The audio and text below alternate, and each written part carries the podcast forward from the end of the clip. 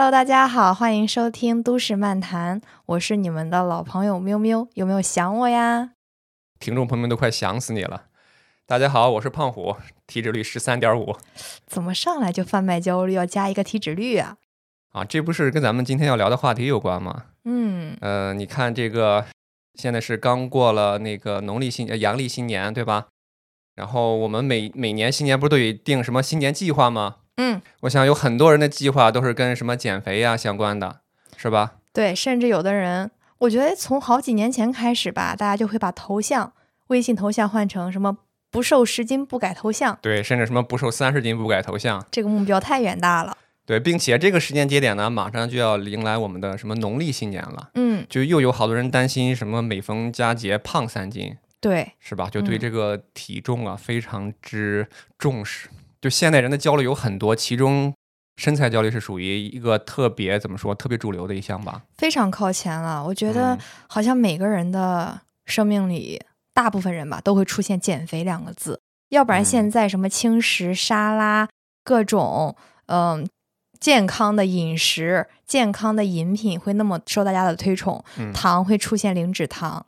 对，或者是所谓的健康饮品，或者打着健康旗号的嗯，饮食产品，非常的流行，并且价格非常的昂贵。对，因为如果是你要选择添加那个呃零脂糖的话，就要再多加一块钱。嗯，嗯其实我们今天要聊的这个身材焦虑这方面的话题，还不仅仅是减肥。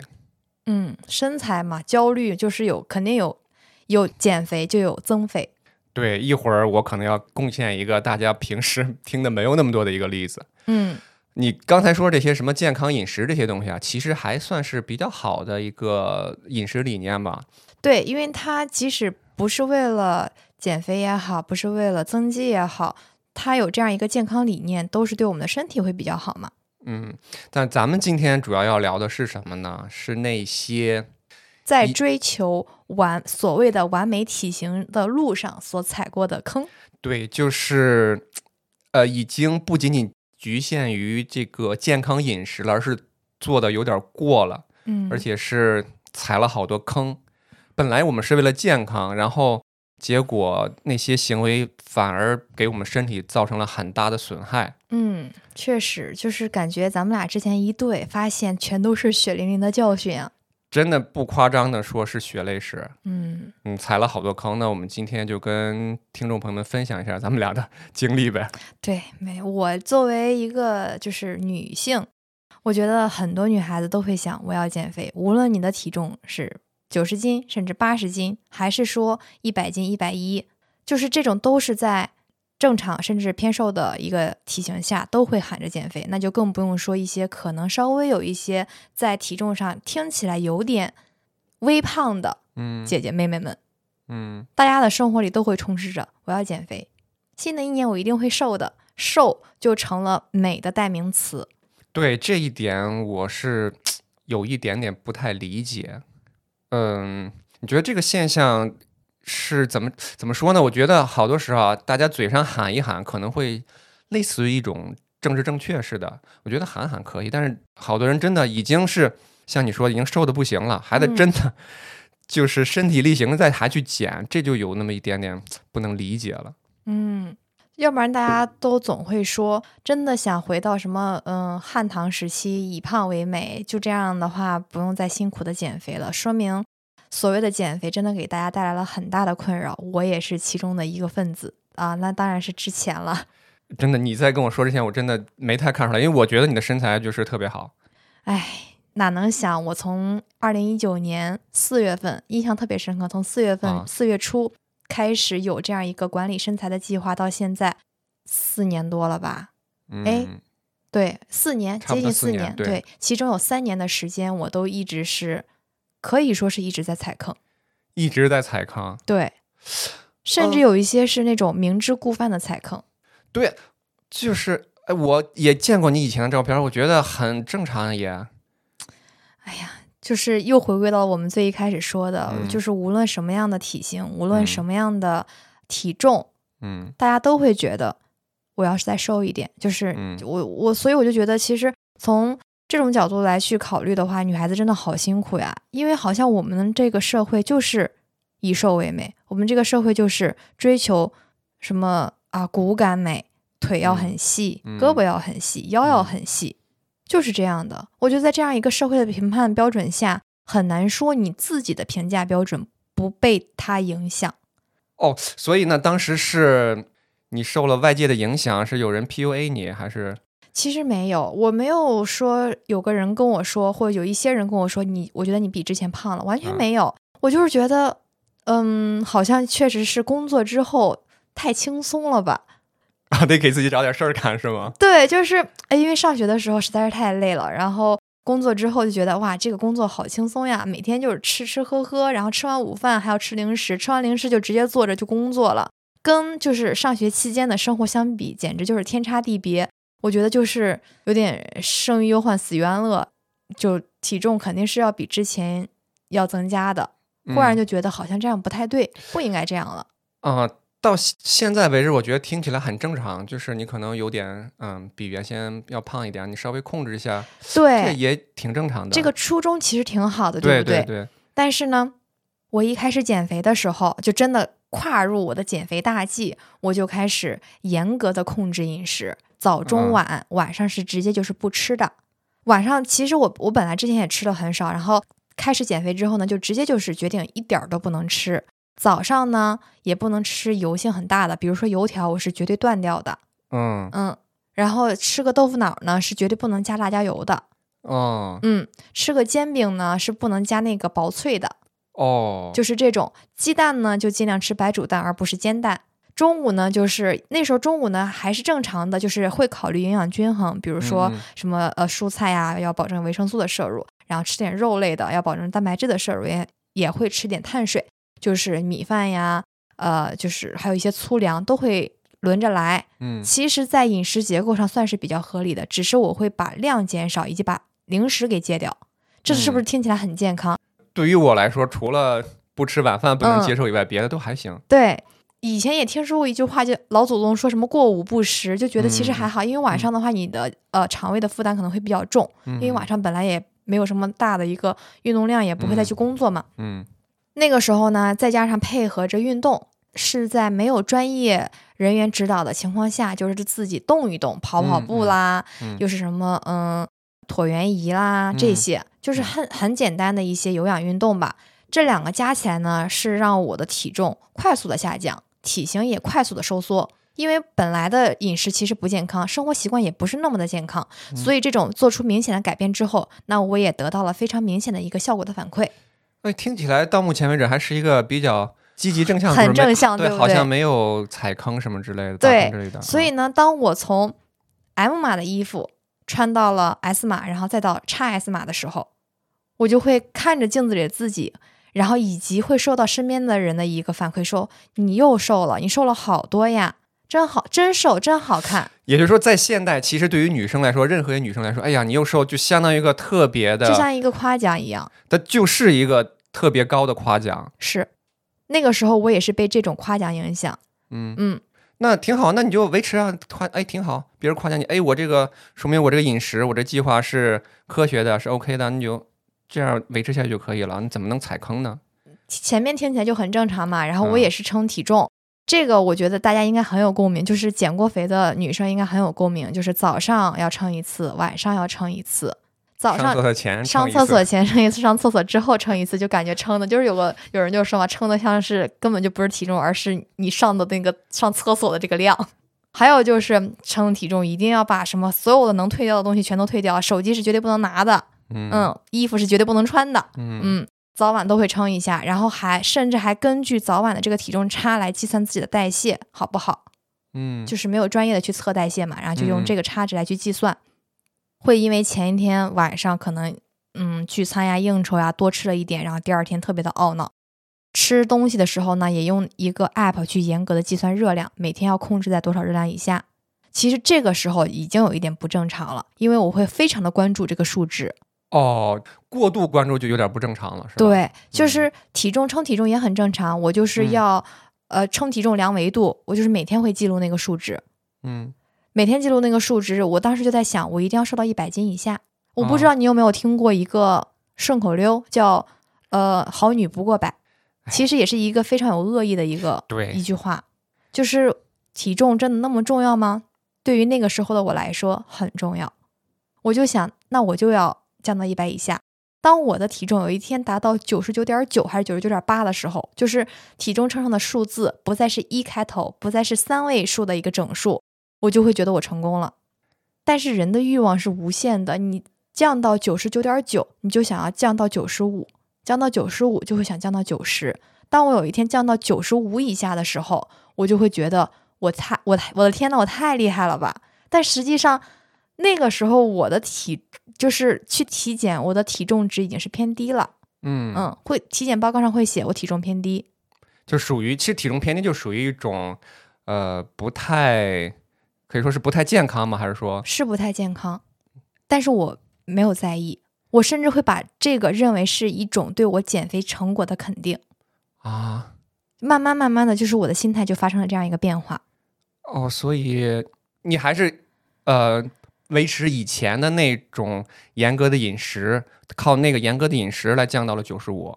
对，然后降到九十五就要想要维持嘛，嗯就是我那个时候的体重就是很严格的控制在九十四到九十六之间。嗯如果有一天超过了九十六，那我就会非常的焦虑，我就会觉得那我是不是离九十九就近了？那我是不是离过一百就又更近了？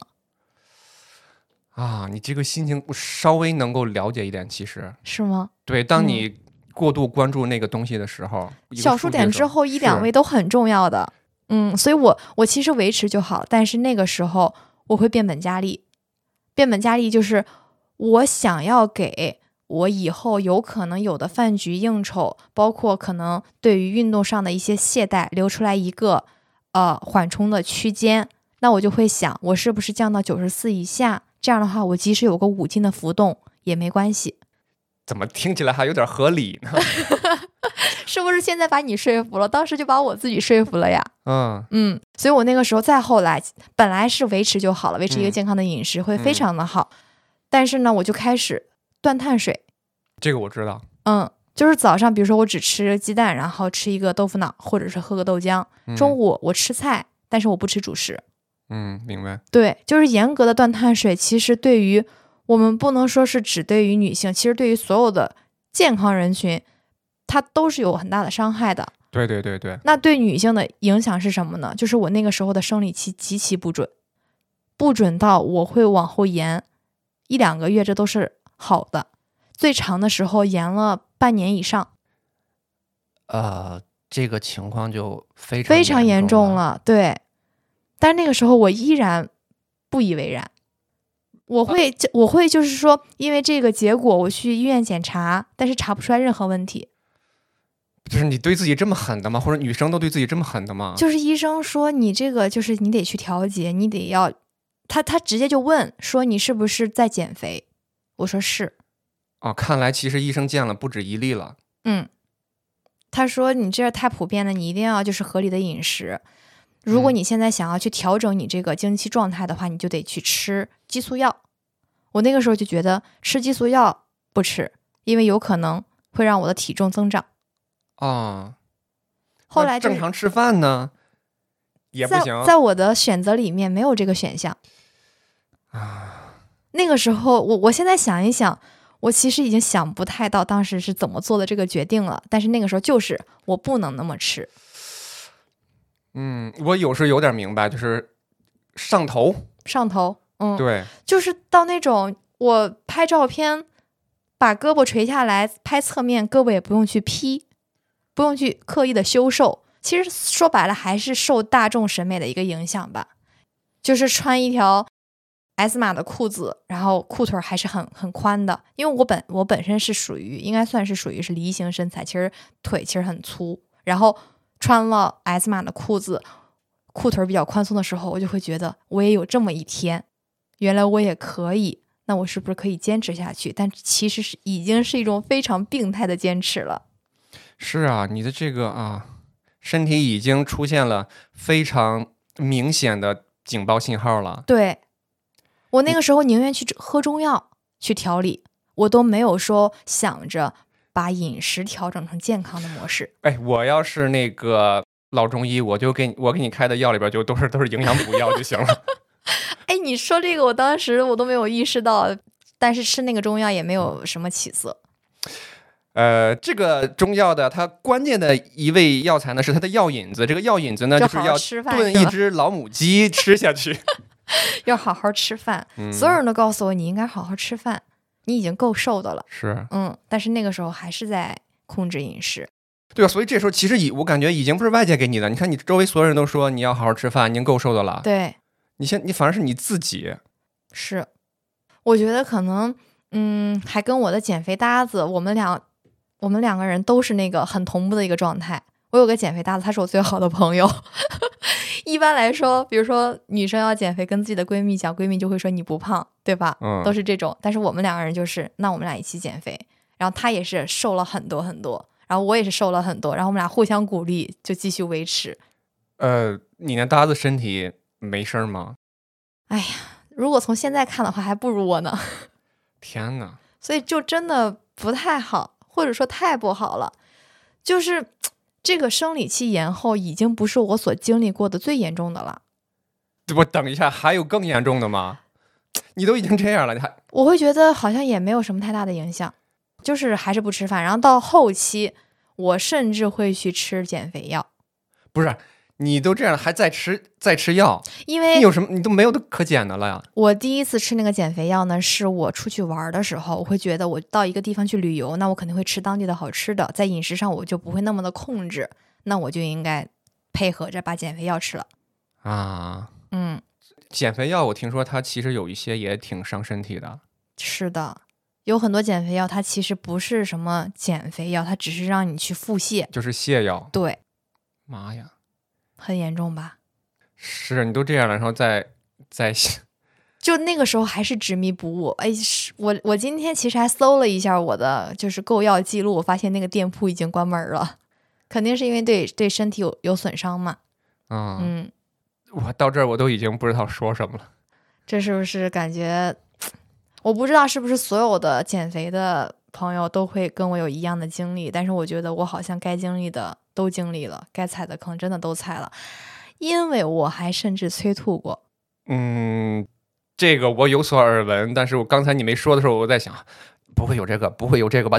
结果真的有，你是是啊，你怎么什么情况下让你又催吐呢？嗯，还有一个说法就是，当一个人他开始对外宣称减肥的时候，其实嗯也就是潜台词告诉大家，我要背着你们开始偷吃了。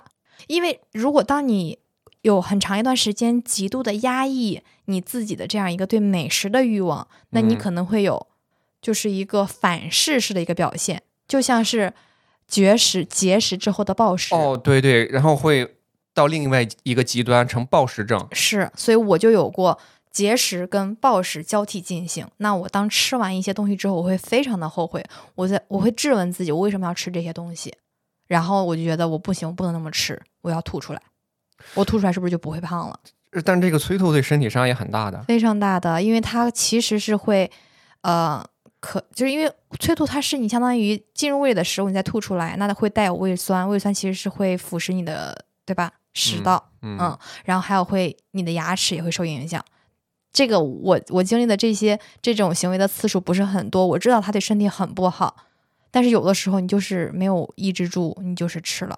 啊，吃了就吃了呗，就在我看来，哦，也对啊，你当时根本就不是这个心态。对，然后对于吃东西，我也有过非常非常不好的行为，一定要引以为戒的就是非常浪费粮食的行为。首先，催吐就已经是一个很浪费粮食的行为了，这个是非常错误的。还有就是嚼了之后，但是我不咽，我吐掉。其实你嚼东西的时候，它的那个胃酸也是在分泌的，时间嗯长了也是会容易胃溃疡啊、胃穿孔啊，嗯，这些是你对自己身体的一个影响。那抛开对自己的影响不谈，那浪费粮食也是一个非常可耻的行为。所以我嗯现在就想一想，就会觉得很后悔，就全都是全都是错的。除了就是这种吃但是吐，或者说我嚼了但是不咽，还有就是我会觉得，那我把一天的食物放在早上吃，是不是就会好一点？你知道这么个说法吗？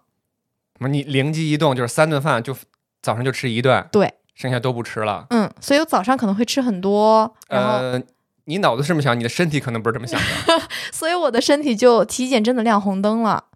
到什什么程度？就是就是我从刚刚不是说我从一九年四月份开始去减肥，其实第一年就已经告诉我说我的体重是偏低的，但是那个时候的一些指标还都是偏正常的，或者说异常值非常的少，只只能有是个别的，比如说我是贫血啊，各种，嗯，就还好。但是到从二零二零到二零二一到二零二二这连续三年，每一年的这个异常指标是逐年增加的，其实是很能说明问题了。但是我却到二零二二年才意识到这样不对，你终于醒悟了，终于醒，就是三快三年的时间，我才觉得这样不对，我应该要健康的生活。几乎把所有的坑都踩了一遍。现在想想，真的所有的坑都踩了一个遍，就是好像该有的尝试我都尝试了哦，除了没有去做手术抽脂啊什么的，啊这些是没有的，说实话，你听你这么这个这些描述，我感觉抽脂是不是还稍微的会好一些呢？没有没有抽脂，传递什么 价值观呢？不不不是不是这个意思，我的意思是我感觉感觉你啊，你你太苦了，这个、嗯，抽脂好像只是就是打个麻药就就可以啊了，是吗？其他的都是那些我实打实的一些伤害自身的一个行为。哎，对对对对，再再嗯重新，我当然不是不是鼓励这种行为，对我是说，嗯，我我理解你的意思，就就是很多人他们就是会是女，就是女性在运动的时候，他们上科技可能就是有一些抽脂啊，甚至会去垫一些地方，让你显得腰比较细，比如说我显得屁股比较圆润，然后我的腰部比较细，就会进行一些医美，算是。这些我还嗯。都是没有尝试的，因为我知道抽脂对身体的伤害就是你可能会造成血栓，哦，那这个这个也特别严重，嗯，至少我也是就是有点儿就是专业相关知识，但嗯是 你现在说有点专业相关知识，我觉得没有什么说服力啊。有点儿专业相关知识，却还是说你仗着有点专业的 相关知识，所以你敢这么做？就觉得自己没有什么事儿，觉得那个、呃倒霉蛋不是自己，所以就肆无忌惮的开始这种伤害自己身体的行为，嗯，这是非常非常错误的，一定要如果有跟我一样行为的朋友，一定要及时醒悟。啊，就是怎么说，节食、嗯减肥药、嗯催吐嗯，啊，然后那个还有什么这些运动怎么说呢？我一开始运动是一周七天，我每天都会练。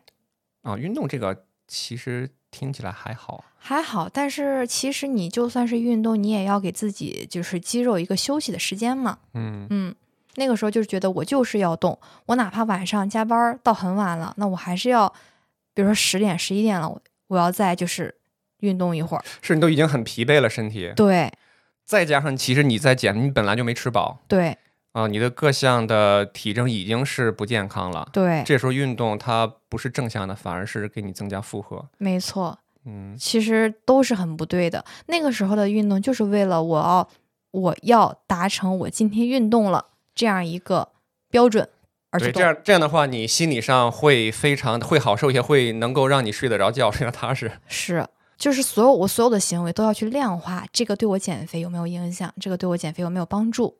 嗯嗯，啊，那既然说到这儿了，就是为了避免啊，让让那个更多的朋友避免更多朋友踩坑，嗯，你还有没有其他的一些不好的行为是吗？是吗？咱今天就一并的给大家提醒一下。嗯，还有过一个非常直接的一个现象的反馈，就是我有一天晚上我就直接晕倒了，呃，应该是低血糖糖，嗯，又没有吃东西，然后加上运动量又比较大，所以我就直接晕倒了，脑袋就就倒在地上了，然后就去医院拍片子了。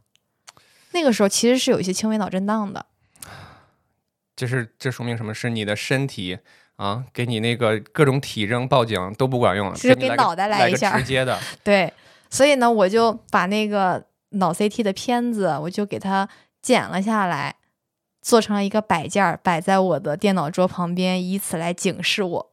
嗯，嗯，就是长点儿脑子吧。那你这期间不会又之前刚才说还没有到低血糖的程度，这低血糖是不是你又有了一些什么其他的非常怎么超出认知的一些不合理的操作？其实我觉得就是之前行为的一些程度上的增加，比如说就还是会减少饮食，更严格的控制饮食，甚至就是因为我会饿呀，那我这这太正常了。对啊，我如何去抵挡这个饥饿呢？那我就会去穿那个束腰。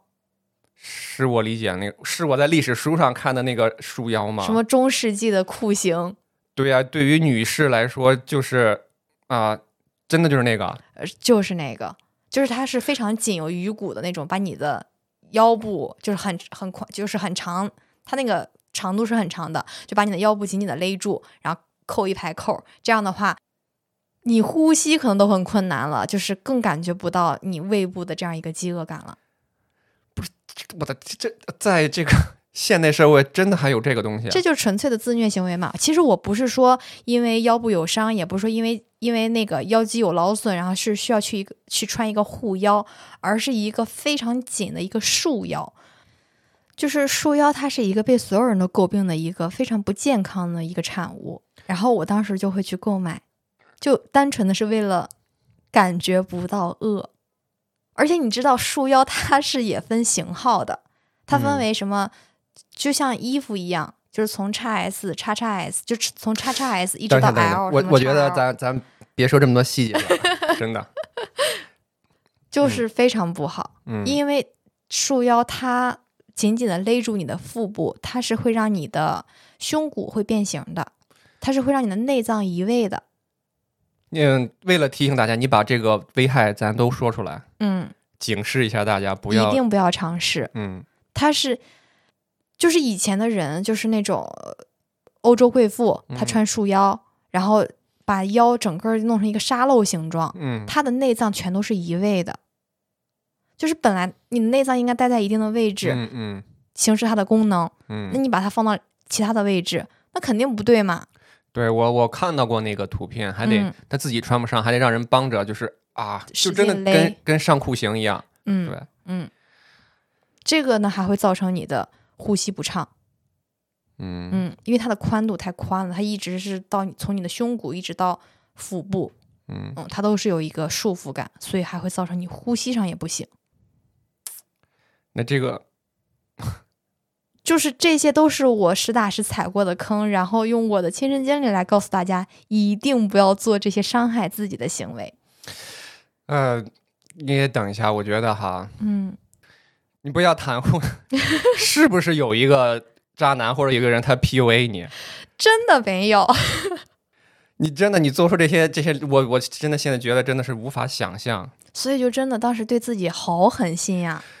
对，所以真的是没有没有没有人的是一个什么样的契机让你突然对自己就这么狠心？为什么我记那个时间记得很清楚呢？说一九年的四月份，因为一九年的三月底我出去玩儿，然后呢，我看自己拍的照片，我当时穿了一个白色的 T 恤，穿了一个裙子，然后拍的照片，我就会发现这个白 T 恤，我这个胳膊也太粗了吧！我怎么刚工作就半年多，我就胖成这样了？所以给了我一个很大的视觉冲击，我觉得不行，得减肥。破案了，朋友们！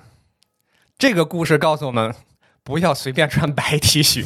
你当时要穿的是一件黑 T 恤啊，什么事儿都没有了。对，黑色显瘦吗？对啊，就是这涉及到一些穿搭的小知识。这黑色显瘦，确实是，就是那个时候给我的视觉冲击太大了，所以我才有后面的这些行为。但是当然了，后面那些所有的不健康的行为，也其实是自己心理上的一个不健康。嗯，嗯，就是变本加厉的伤害自己了。对嗯啊，那哎，我们我们聊点儿聊点儿开心正向的吧。你嗯刚才把那些踩的坑都说完了，我觉得你现在的状态就特别好，呃，精神状态，然后外形身材都特别好。你是怎么转变的呢？好像也没有一个很明确的契机，但是让我回忆有印象的，应该就是二零二零年啊，二零二二年体检那一次。嗯，体检，我觉得这个不正常的指标实在是太多了，我觉得这样下去不行。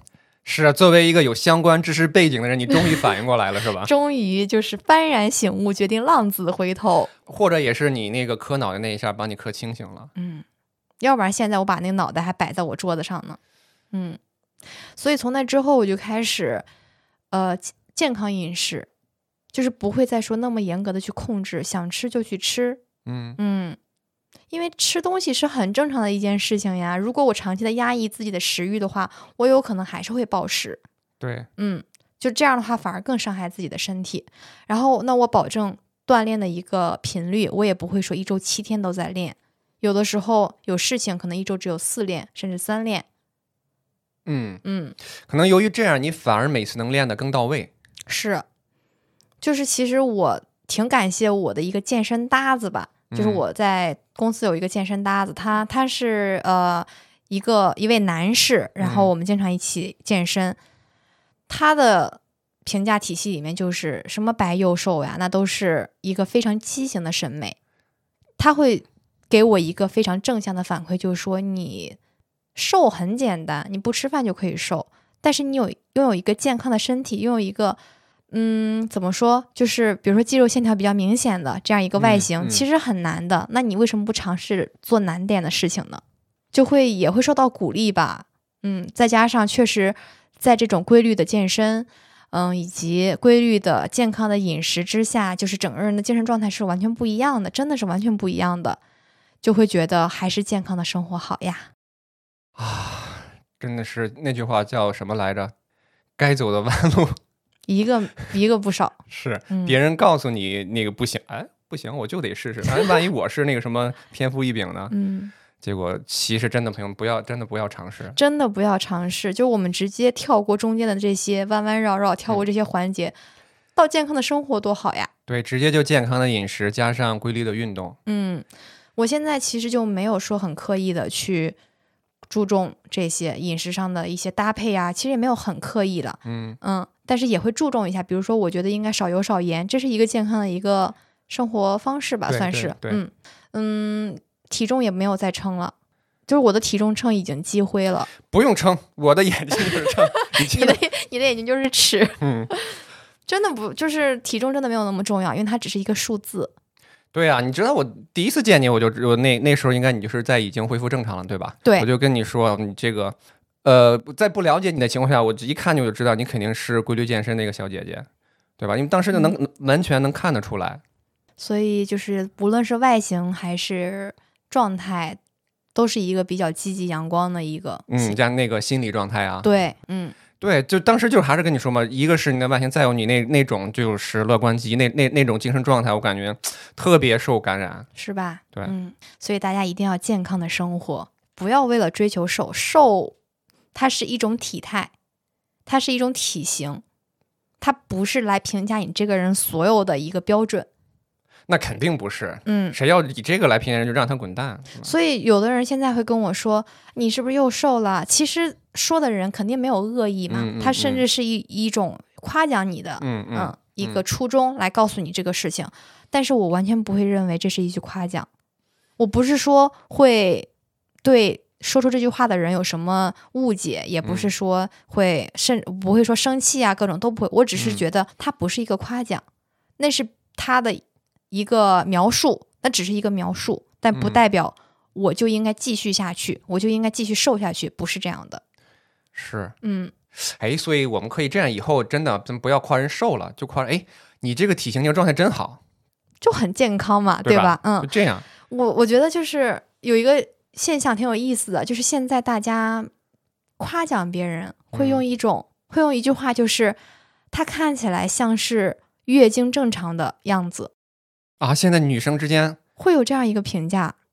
为什么？就是因为真的减肥会影响生理期，因为我觉得怎么说呢，生理期正常，它代表你的身体状态会比较好。嗯，它其实是一个直观的反应。嗯那你的身体状态好，你的精神状态也会好。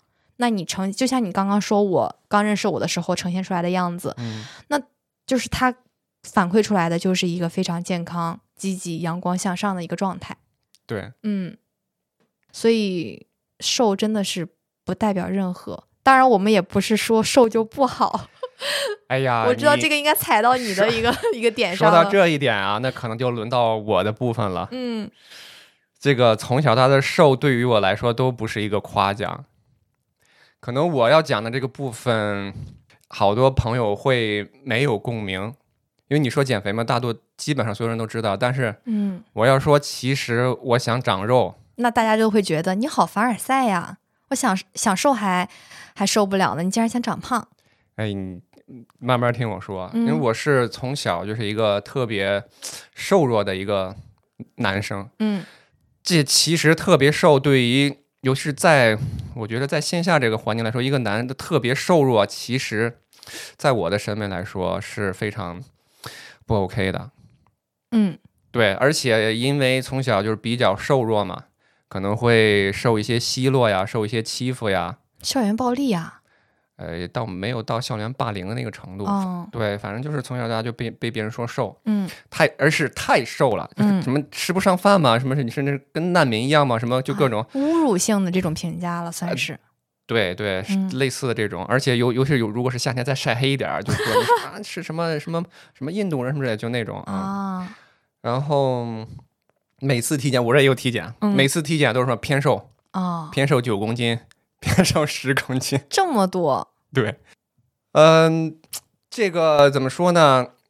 就是一直你刚说那什么什么那个呃，对女生来说，什么瘦是一种夸奖，对吧？对，其实，在上学的时候，有女生也这样这样跟我说，女同学说：“哎呀，我要有你这个身材就好了。有怎么吃都不不胖啊什么的。，对。”但是其实我十分之苦恼，因为身为一个男性，嗯，真的在男男性群中，你如果太瘦的话，真的是，呃，怎么说呢？是有很大劣势的。那就嗯方方面面啊，就包括比如说上学的时候就受欺负什么之类，这这种不说了。然后那个，嗯、瘦呢，一般我确实还是瘦，属于瘦又没劲儿的那种。有些人可能精瘦，但人有劲儿，我又瘦又没劲儿。嗯所以各种体育运动啊，跟跟各种活动啊，就基基本跟我无缘。嗯我这个上学时候比较喜欢打篮球，但是嗯太瘦弱了，没人愿意跟我一波。一撞就被撞飞了。对嗯，对，不是撞一碰就飞了。那确实是需要撞。对，而且那个，呃，这个大学以后成年以后，好多时候也会受到一些影响吧。就比如说那个我，呃，刚那个毕业去面试的时候，有一份嗯工作面试的时候，那个到最后，呃，总经理面试的时候，连说了好几句，太瘦了，这也太瘦了，你不是你太瘦了，连说了好几句。然后最后那个那次面试就就没过，那可能面试没过，可能有有别的有很多的理由，但是肯定会对你造成一定的影响吧？这个这个评价，对，而且还有什么？我们这个这个都是什么所谓的什么那个有有毒的男子气概，或者我我从小受那些影视剧啊或者那个文化的影响，嗯男生就是应该怎么着有那个有肌肉，对男嗯残气概，有肌肉特别强壮那种，嗯所以我就一直特别自卑。嗯嗯，其实平时自己也有在运动。就是，呃，徒手啊，做一些俯卧撑什么之类的，都没没什么效果。你是那种确实是吃怎么吃都不胖的人吧？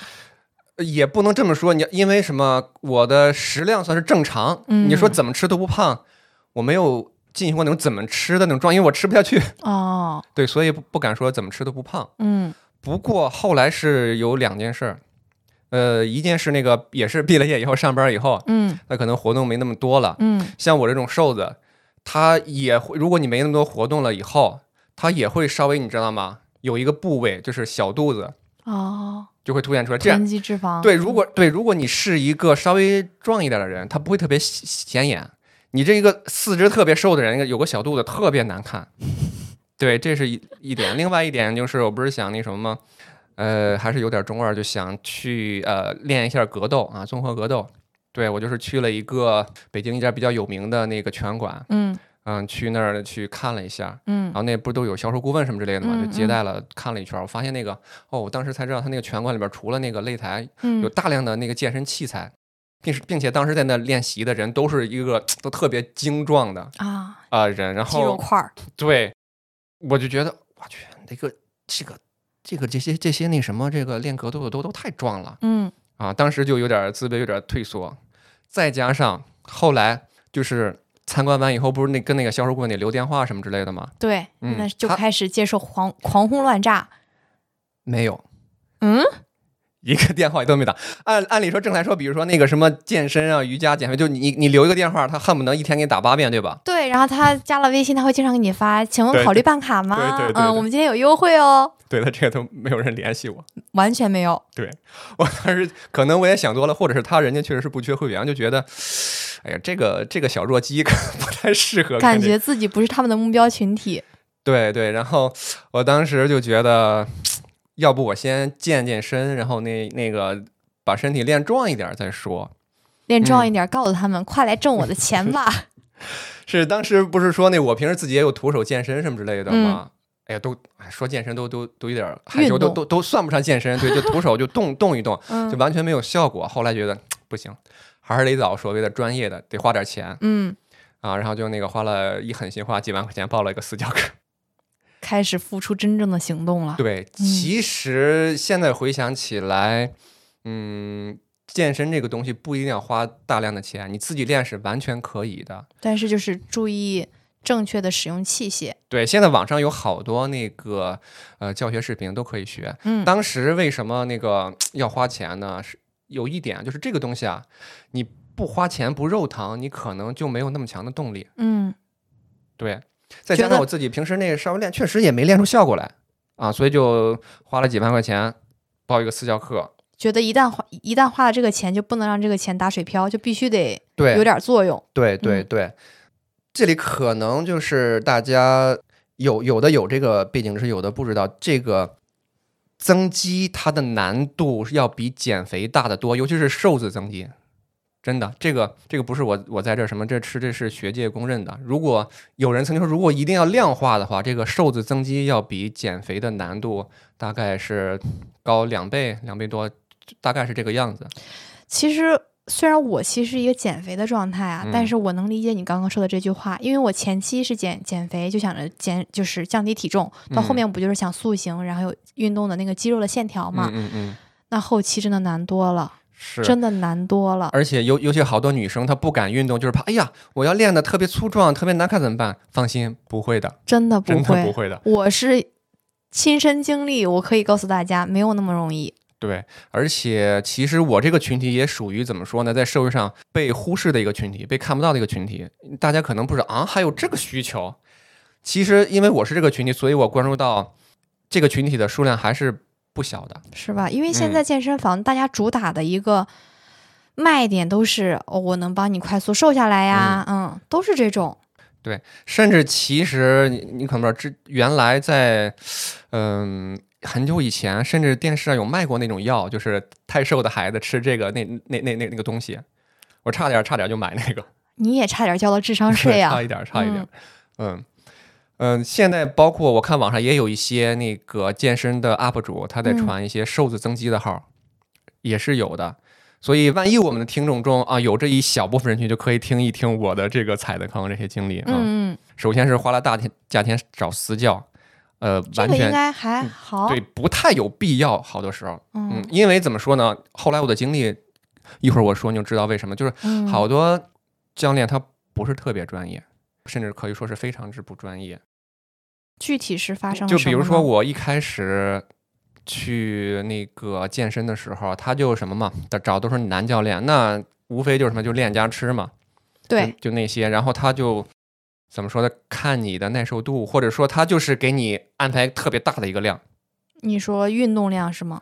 对，特别大的量，就是可能也是觉得他让得让你觉得让让你觉得这个钱花的值，让你把所有的器械都或者是对。其实就是好多人他没那么专业，他不会特别的能根据你量身定制一个计划，嗯，他都嗯是复制粘贴式的对。类类对类似这种的，嗯，所以其实我刚一开始练没多久就把肩膀给练伤了。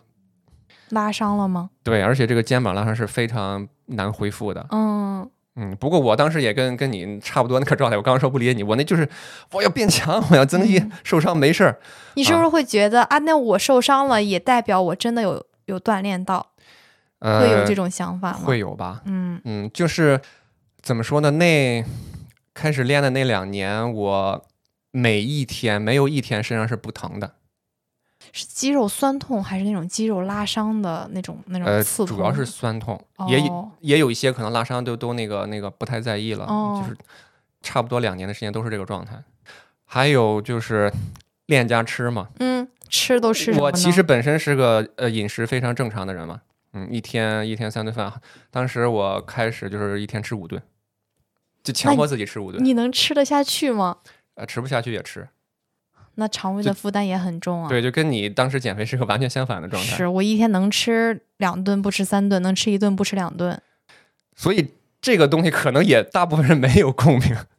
但是很痛苦，我知道很痛苦。对你就是你饿着不吃，跟你强迫吃都是很痛苦的。嗯，嗯，呃，不过我这也有一些正向反馈，就像你那减肥的正向反馈，我这个其实在嗯短期内就我非常清楚的记得那个数字。嗯，我倒是还好，一开始没有那么走火入魔，就是也不是呃一天称好几次，因为我知道增重没那么快嘛。嗯但是当我自己有感觉的时候，大概有几个月的时候，属于新手福利期吧，然后我一称，你猜怎么着？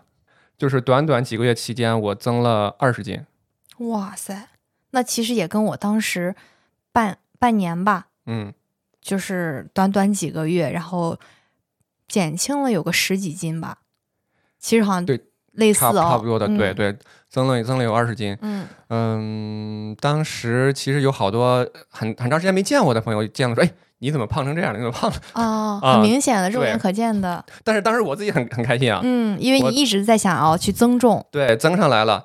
嗯，当时有一些隐隐的状态不对，没有感觉到，就是我觉得自己变笨了，啊，对，明显的变笨了，是思维还是身体？身体，哦，因为我不是平时打篮球嘛，嗯就是在篮球场上就那明显就感觉特别笨拙。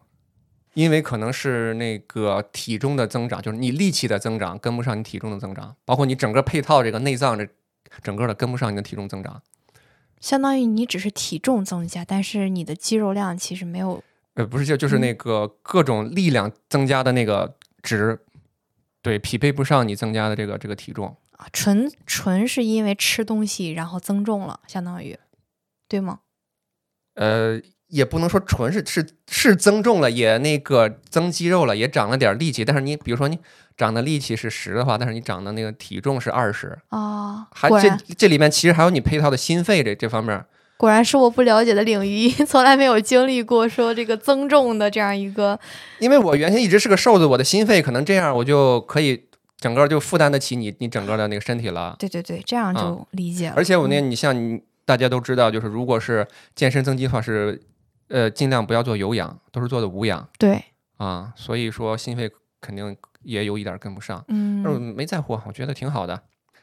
那下一步增增重起来，就会经历另外一个阶段是什么？就是刷脂、嗯，减脂。因为那我不是想要变胖，我是想要变壮。是这个刷脂就跟你那个减肥是差不多了。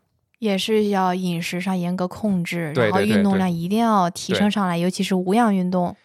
没有做太多无氧，因为做无氧会掉肌肉。那那个好多人都这样跟你说，啊，做有氧，不是做有氧会掉肌肉。对呀、我就说肯定都是无氧嘛。对，所以所以那阵儿还是没没没做有氧，是怎么办呢？每天就吃水煮菜，就是水煮菜。我家楼下有一家那个某某麻辣烫，嗯啊、它呢对于我来说，平时对我来说是口味特别重的。嗯、我去那儿就是每天就是清水煮菜，就是清得特别，因为它那里边没有清水煮菜那一项，对呀、它对肯定有它的哪怕是清汤也是那种什么骨汤，对，我就是清水煮菜。我去了，我去了两次，浪费啊，对，浪费钱，那那那对是收费是一样的，然后那那开麻辣烫的是两口子都认识我了，每次嗯我一进门就就笑说：“哎呦来了，还是那个谁？”我说：“对对，老板含泪赚 赚你好多钱。是。”就清水烫一下，然后吃了很久，怎么说呢，也没有特别明显，嗯就是没有弄成，因为那那时候就觉得，哦，既然付出这么大努力，花了这么多钱，花了这么这么多时间，就得练成什么彭于晏那样，从来没达到过那样，从来没有达到过。但是因为你目标是那个，所以你就会就跟你当时一样，就会上头，就一直朝着那个努力。嗯，蛋白粉什么都安排上，是吧？什么肌酸是吧？全都安排上。那当时你达到了一个什么样的效果呢？哎就是除了那个增重以后刷脂有那么一点点效果，就是呃有一次我那个去天津，我那个天津的同学好久没见我了，说哎，你最近是不是健身了？啊、也是肉眼可见的有健身痕迹，是吧？对，是有嗯一些痕迹的。啊，还有还有有有两次是在那什么呃健身房有大姐有大姐问我，哎，请问你是教练吗？大姐是不是想跟你搭讪？我待会儿反正对，因为当时确实指南题，交友指南 call back。呃，她如果是小姐姐的话，可能会更好。她那个对，当时因为健身都穿着那个那个紧身衣嘛，嗯嗯，还看起来还还不错啊。主要是那大姐可能是也也是刚开始练，因为我那时候还跟那真正的那个练的好教练差太远了，差的还远了，只不过是比比普通的情况下要少好一点。嗯，哎，但是有了这点儿什么正向激励，你就更加的，我要更加的努力。没有练成彭于晏，肯定是因为还不够努力。不够，对哦呃，就是这个时间段啊，没跟大家说，这个时间段其实我我那个前前面几期那私教费用已经花完了，早就花完了，嗯私教课很贵的。嗯后来我就自己练，自己练了一段时间，就到瓶颈期了，就上不去了。这个时候我力量就上不去了，对，就就各方面体型嗯都不变了，嗯甚至维持有时候都困难。嗯。然后就 不行，还得充值，就又找了私教。还得花钱，对，又找了私教，好像这回私教啊，就是知道了我有那个健身的基础，嗯。就开始上更大的量。然后我自己也觉得男子汉气概嘛，上量上，就跟这个这个换的这个教练练的，我记得非常清楚，就是第二次，第二次是练腿，嗯。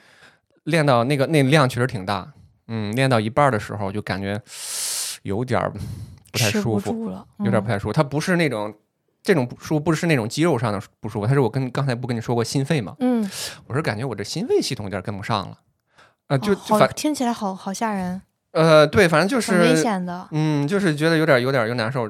那天他安排的组数又多，然后那个重量又大啊，但是你看那男教练们都说啊坚持，其实教练的一大那个作用就是在旁边鼓励你、激励你激励你嘛。然后保护你啊，嗯，对，是在有保护。但是当时我说了有有点不舒服以后，就稍微做了一下歇息，啊，来继续，然后然后哦就继续了。我我当时也是想的，啊，就还是有毒的男子汉气概啊，去去，对，就为了变成什么彭于晏什么之类的，然后就把那个剩下的接吭哧吭哧又做。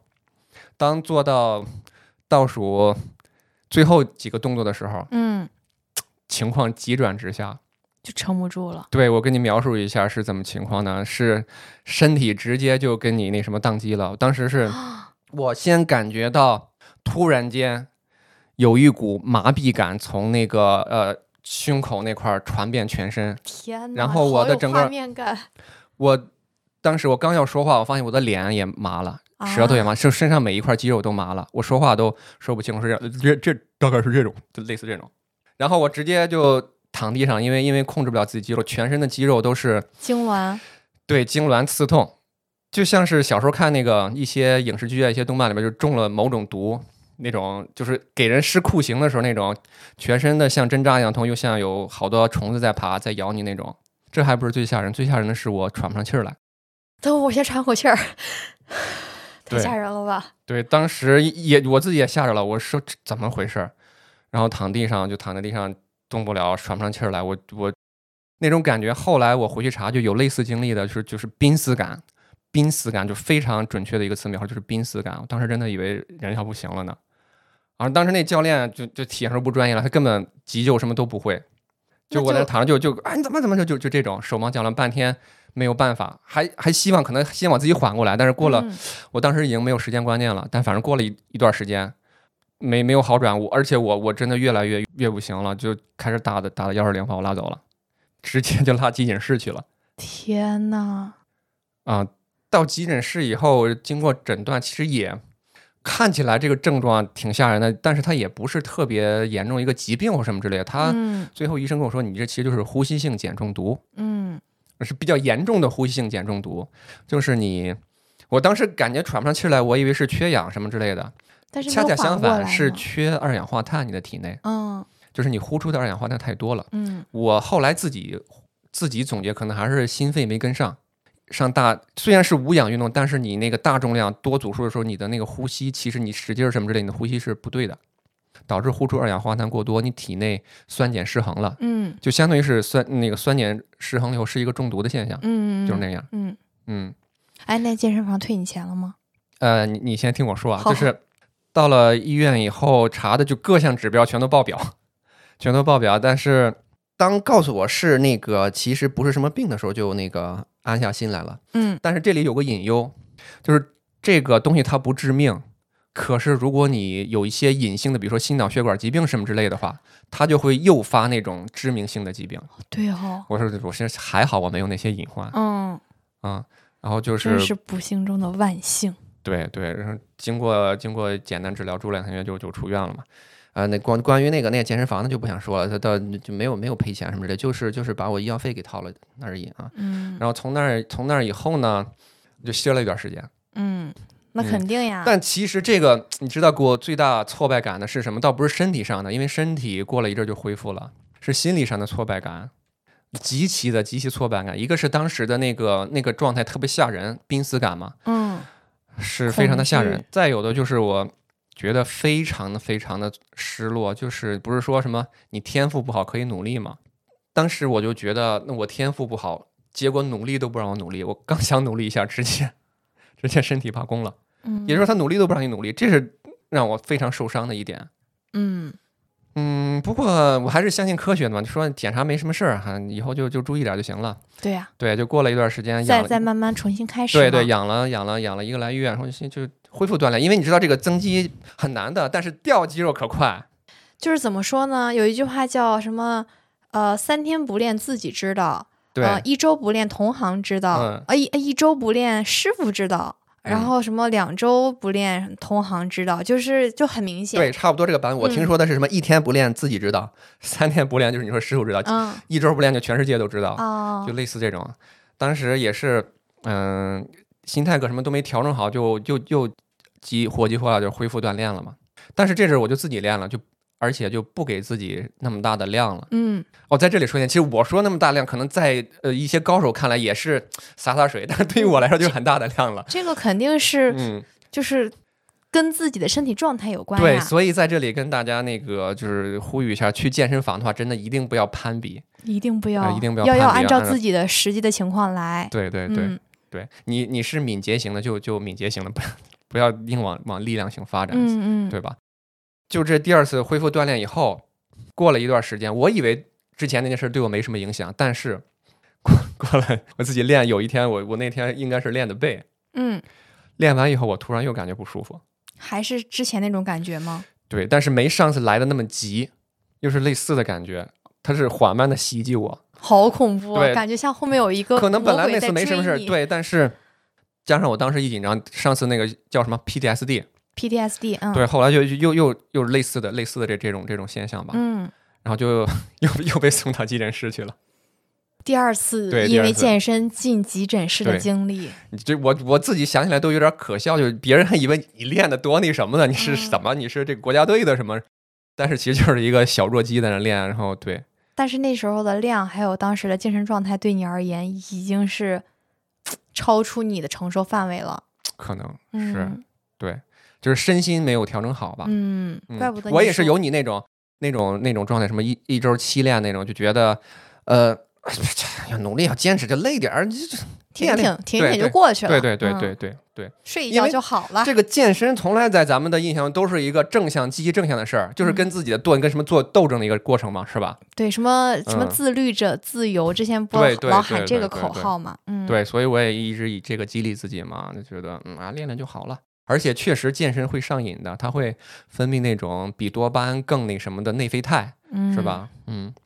但这第二次以后，真的就 彻底怕了吧？差不多吧，就造成了更严重的那个心理伤害。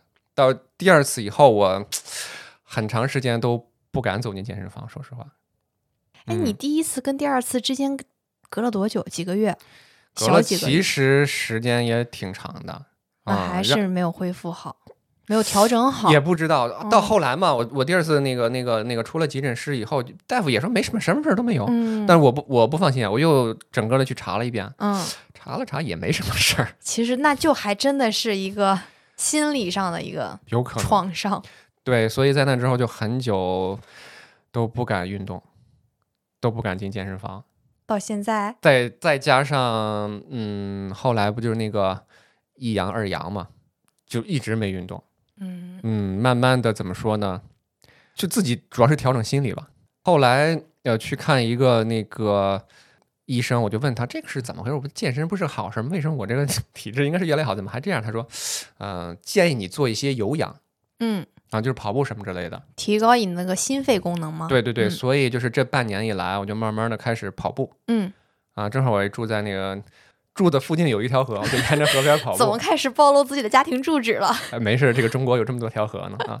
就在河边跑步，嗯，跑了这半年，我体重我也不去称了，偶尔称一下，肯定是是达不到那那个以前了，就嗯，那跟我的状态其实基本上是一致的。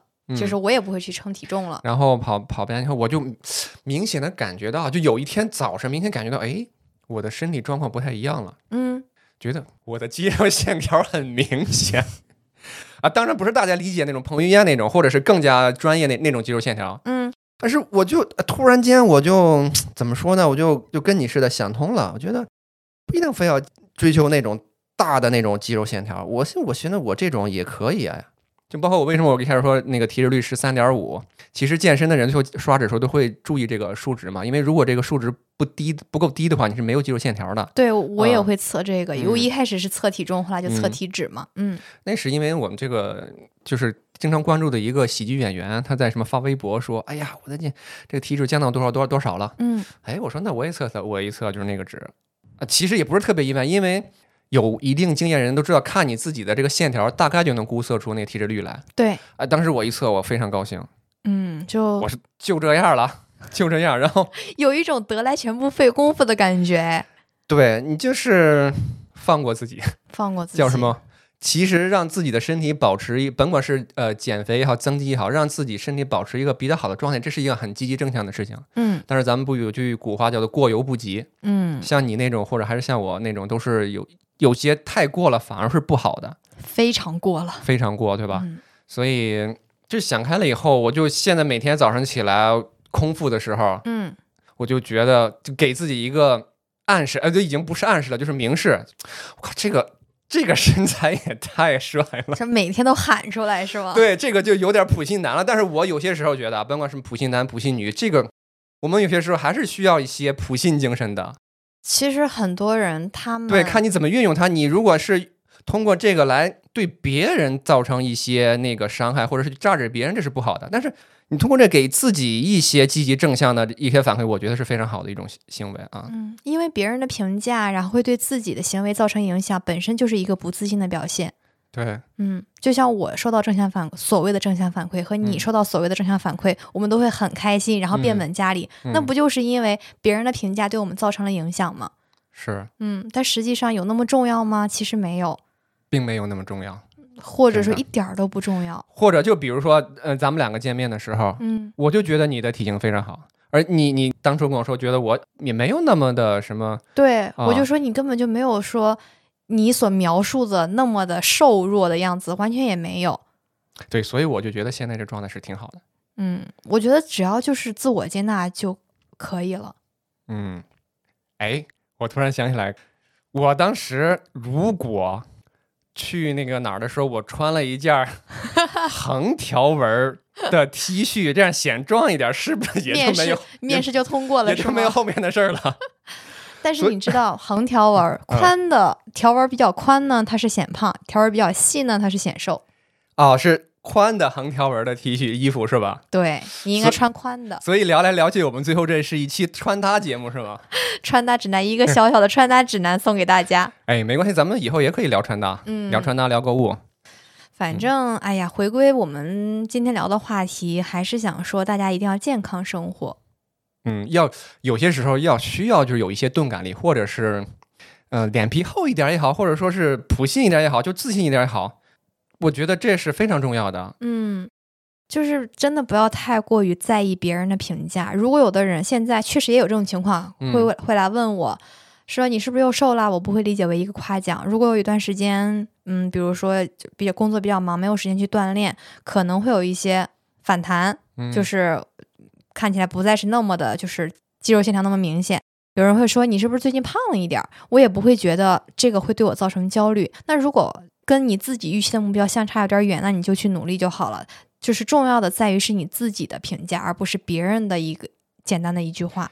对，而且一定要就是在呃减肥也好，或者是增肌也好，在这之前一定要花点时间。现在网上有很多比较专业的人士，甚至医院有营养科去看一下，给用一个比较科学合理的手段。嗯对，你就比如说现在那个影视剧里，或者也那个呃网上那个视频里边那些有好多体脂率特别低的那种，有些是用了科技，有些是只在那一瞬间。因为如果体脂率太低的话，不论男女，它也是一种不太健康的状态。所以虽然我们提醒大家说可以去多看一些呃教学视频也好，嗯嗯，但是一定要注意，不要被营销号所过度的影响。对因，为帖子太多了，他们看起来身体的状态都是你可能是你理想中的样子，嗯但是你不知道，首先你不知道他背后付出了多少努力，其次你不知道这个的就是真实与否，你你不知道他，我们不去评判别人啊，就只是说你我们所有人都是普通人，那就对自己好一点，对呀、你就不要看那些给你制造焦虑的视频。嗯，反正我我就觉得最近大家都在说。美貌好像很重要，但是比美貌更感染人的是旺盛的生命力。那这个旺盛的生命力是从哪儿来的呢？是以一个非常健康的、自信的一个状态吧。而且其实美貌有很多维度。对，现在对于我来说，刚才喵喵说那种，就是我认为是最好的一个维度。所以对自己好一点，跟自己和解嘛。我们说啊，我新年要有很多很多愿望，什么嗯不瘦多少斤，嗯，不嗯换头像，我今年一嗯定要怎么怎么样。嗯，有一个目标是好的，但是怎么说呢？有目标又怎么样？没有目标又怎么样？我今天吃了一顿怎么样？吃了三顿又能怎么样？我今天想吃零食，我就吃零食；我明天想去运动，我就去运动，就是这样的。对呀、要一定要听从自己身体的召唤，真的。嗯，你看，咱俩都是身体已经有市井了，咱还没有停，对是吧？对，其实想是想着是用我们俩的亲身经历了，嗯亲身经历来告诉大家不要走弯路，或者说尽量少走弯路，保持一个健康向上的状态就完全可以了。好的，那我们新的一年就祝大家健康快乐吧，哇，这个祝福简直太美好了！多听都市漫谈就可以了。祝大家健康快乐，拜拜！拜拜。感谢您收听本期节目，欢迎您关注、评论、转发，也欢迎您添加我们的小助手微信“都市漫谈”的全拼，小助手会拉你进听友群，您可以在群内和听友们一起玩耍。最好的、最俏的、最妙的、最骄傲的，尽情的盛开吧！你是最强的、最棒的、最亮的、最发光的，心需要你哄它。你是最好的、最俏的、最妙的、最骄傲的，阳光彩虹小白马。生活是笑话，别哭着听它。